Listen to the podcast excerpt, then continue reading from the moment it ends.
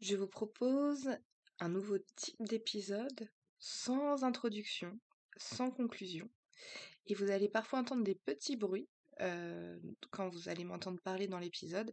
Et c'est seulement les pages du livre qui bougent. Voilà. C'était juste pour vous prévenir à l'avance. Je vous souhaite une bonne écoute. Je vais vous proposer un épisode spécial méditation c'est une méditation que je propose dans mes cours de yoga et je me suis dit que ça pouvait avoir sa place dans le monde du podcast, euh, notamment car euh, ça raconte de comment on peut créer sa vie rêvée au niveau de nos pensées. Euh, et je trouvais que c'était plutôt à propos en lien avec le podcast Le parcours du rêveur. Donc aujourd'hui, je vais faire une méditation en lien avec un livre qui peut être classé aussi bien en philosophie qu'en spiritualité, qui s'appelle Les quatre accords Toltec de Don Miguel Ruiz. Je suis pas sûre pour la prononciation, mais vous comprendrez ce que j'ai raconté. Alors tout d'abord, pourquoi est-ce que j'ai envie de raconter des choses en lien avec la philosophie? C'est que ça me semble important d'avoir cette approche des pensées aussi en yoga. On peut le faire de plein de façons différentes. Je l'ai expérimenté de plein de façons pendant plusieurs années. Euh, et là, j'avais envie euh, de mettre en valeur les pensées de certains auteurs. Alors le yoga, la définition du yoga, c'est l'union du corps et de l'esprit. Donc quand on est en cours de yoga, on travaille beaucoup le corps avec les postures. Et là, avec les méditations ou les relaxations, c'est aussi les moments où on peut travailler le yoga de l'esprit et des pensées. Tout de même, j'ai quand même envie de vous dire qu'il peut y avoir des risques hein, avec les philosophies en, yoga. C'est pas pour rien qu'il y a une réputation que le yoga pourrait être sectaire, parce que parfois on a des philosophies qu'on veut rendre dogmatiques, et là, bah, tout le monde va perdre sa liberté et ce n'est absolument pas ce que je propose. Moi, mon envie est d'inviter à interroger, penser le monde et que chacun trouve sa propre philosophie de vie. Mais je crois qu'on peut aussi trouver sa propre philosophie de vie en s'intéressant à ce qui existe déjà. Et après piocher, mélanger et faire un peu sa sauce. Alors les quatre accords Toltec, euh, je vais vous citer les quatre accords. Aujourd'hui, on ira voir le premier. Donc le premier accord Toltec est que votre parole soit impeccable. Donc on ira travailler sur cette méditation aujourd'hui. Le deuxième accord est quoi qu'il arrive, n'en faites pas une affaire personnelle. Le troisième accord, ne faites pas de suppositions. Et le quatrième accord, qui me semble le plus important, faites toujours de votre mieux. Et donc on ira visiter chaque accord au fur et à mesure. Alors je ne fais pas un résumé de livre, je ne fais pas un résumé d'accords non plus. Dans cette méditation, j'ai pris les points qui m'ont les plus touché dans ces accords et j'ai fait quelque chose un peu à ma façon.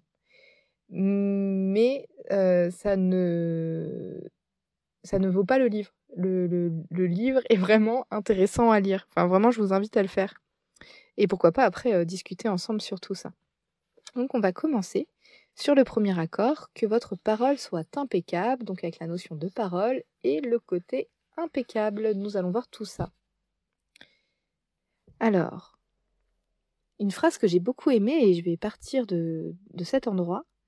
La parole est votre outil le plus puissant en tant qu'être humain. C'est un instrument magique.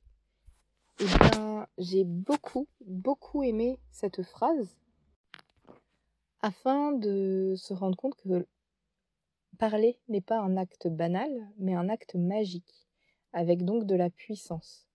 Donc ce n'est pas anodin quand on prend la parole. Et juste d'avoir cette conscience-là, moi je trouve que ça change beaucoup de choses. C'est comme un instrument magique, mais comme une lame à double tranchant. Votre parole peut créer les rêves les plus beaux ou tout détruire autour de vous.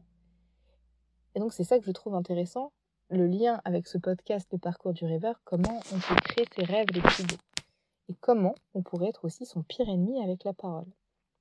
Alors maintenant, on va avoir l'image que notre esprit humain est comme un terreau fertile et que les graines qu'on va mettre dans ce terreau vont être représentées par la parole. Donc, je vais partir d'exemples très basiques. Imaginons que tous les jours, tous les jours, vous entendez des gens vous dire que vous êtes moche. Tous les jours, vous entendez ça. Eh bien, dans votre euh, terreau fertile de votre esprit, vous allez avoir que des graines de je suis moche qui vont se transformer ensuite en croyances et vous allez vous-même vous trouver moche. Si tous les jours on vous dit que vous êtes rayonnant, rayonnante, eh bien c'est d'autres types de graines, c'est les graines du rayonnant. Et donc ça va euh, donner totalement un autre jardin à votre esprit euh, d'avoir ces paroles-là. Alors dit comme ça, ça semblerait très simple. On pourrait se dire, eh bien, je vais prendre que les graines rayonnantes et je vais laisser les moches. Mais c'est pas exactement comme ça que ça se passe. Il y a des petits pièges. Euh, le... Notre jardin, notre terreau fertile est extrêmement fertile avec certaines graines. Les graines les plus puissantes qui poussent le plus, c'est les graines de la peur. Cette émotion de la peur est extrêmement présente et se diffuse partout, tel un poison. Alors après, on est quand même dans le monde magique, on imagine que la parole est un instrument magique. Donc quel serait l'antidote de la peur? On pourrait croire que l'antidote de la peur est l'amour. Donc je vous invite à penser, quand vous prenez une décision, est-ce que vous réfléchissez à partir de la peur ou à partir de l'amour? Ça donne pas les mêmes jardins qu'on se crée dans son univers et euh, ça ça donne pas les mêmes états corporels non plus. Ensuite, je vois deux grands axes dans la façon d'avoir la parole, la pensée, la pensée-parole. Le premier axe va être la parole tournée vers l'extérieur, vers les autres, et le deuxième axe va être la parole intérieure. Donc on va commencer par la parole extérieure.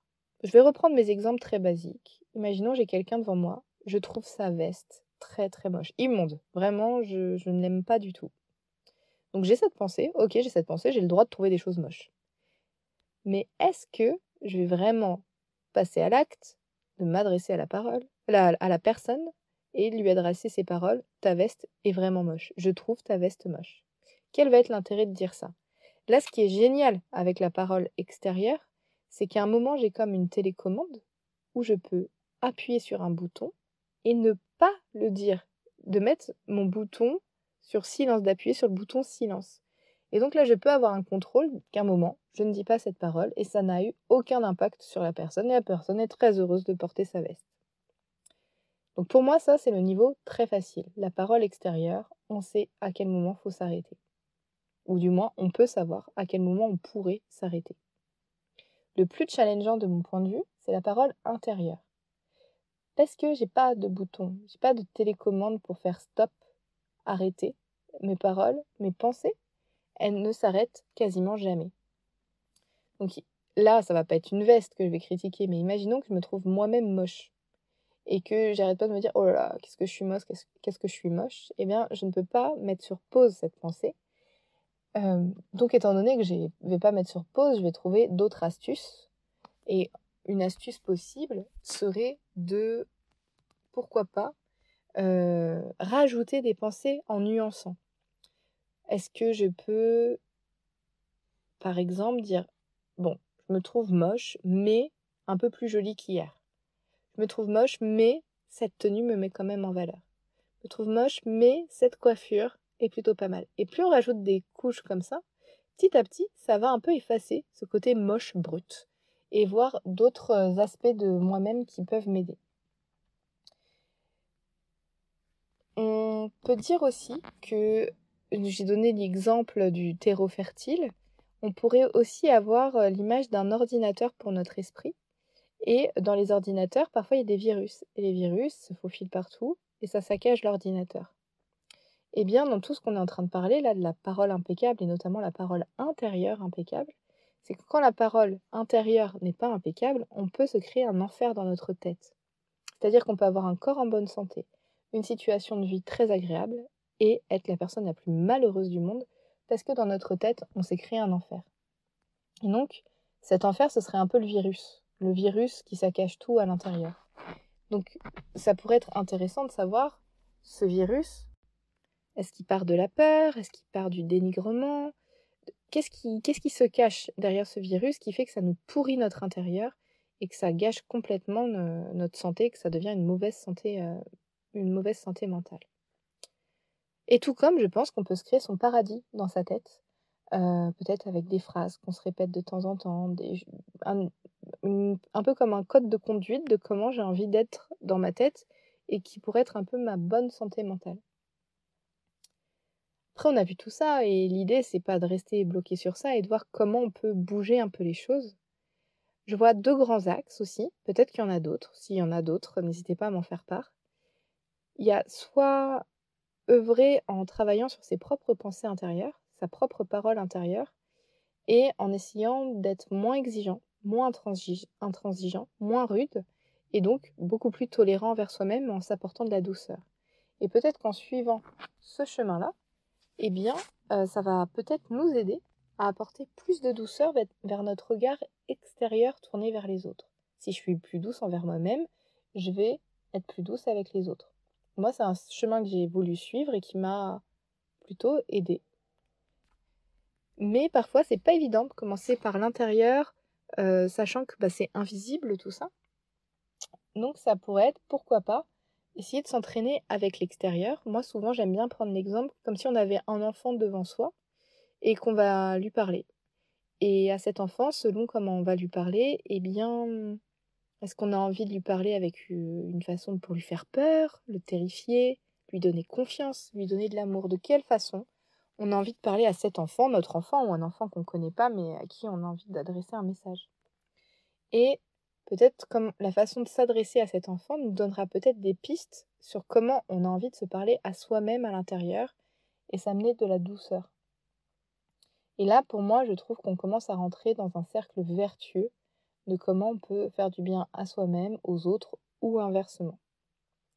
Donc voilà globalement ce que j'avais envie de vous partager sur, euh, sur ce premier accord, que votre parole soit impeccable, mais j'avais envie de terminer sur les dérives de mon point de vue de cette démonstration. Donc je vais, terminer sur ça. J'en ai quelques-unes à, dire. Tout d'abord, vu comment a été construit euh, ce premier accord, qui est, bien construit, euh, bien argumenté, on pourrait croire que c'est un mode d'emploi et que ça devient une vérité, donc dogmatique, tout le monde pense de la même façon, on fait de la même chose. Il ne faut pas oublier que c'est les paroles d'un auteur qui nous a partagé sa philosophie de vie, c'était sa vérité à un moment, d'ailleurs je crois qu'il a modifié des petites choses par la suite, pas sur cet accord mais sur les suppositions.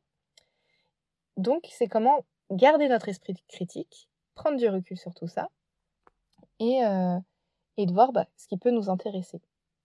Je pense que ce premier accord est formidable si euh, vous sentez que tous les jours, plusieurs fois par jour, pendant plusieurs semaines, peut-être même plusieurs mois, voire quelques années, vous sentez que c'est un enfer dans votre tête, que vous êtes rude envers vous-même, envers vous-même et envers les autres, qu'en gros vous êtes rempli de piquantes partout.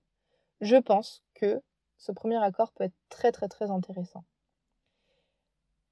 Mais si c'est juste ponctuellement, on a des pensées, des jugements, des choses comme ça, ben on est humain. Voilà, c'est normal de penser, euh, d'avoir ce type de pensée. Euh, ce serait comme complètement renier part de nous-mêmes. Le risque aussi, je pense, avec ce type de, parole, serait de, pour vouloir avoir une parole impeccable, on n'ose plus poser ses limites, on accepte un peu tout de la part de tout le monde juste parce qu'on veut être gentil. Je pense que c'est pas du tout qui a été dit dans cet accord.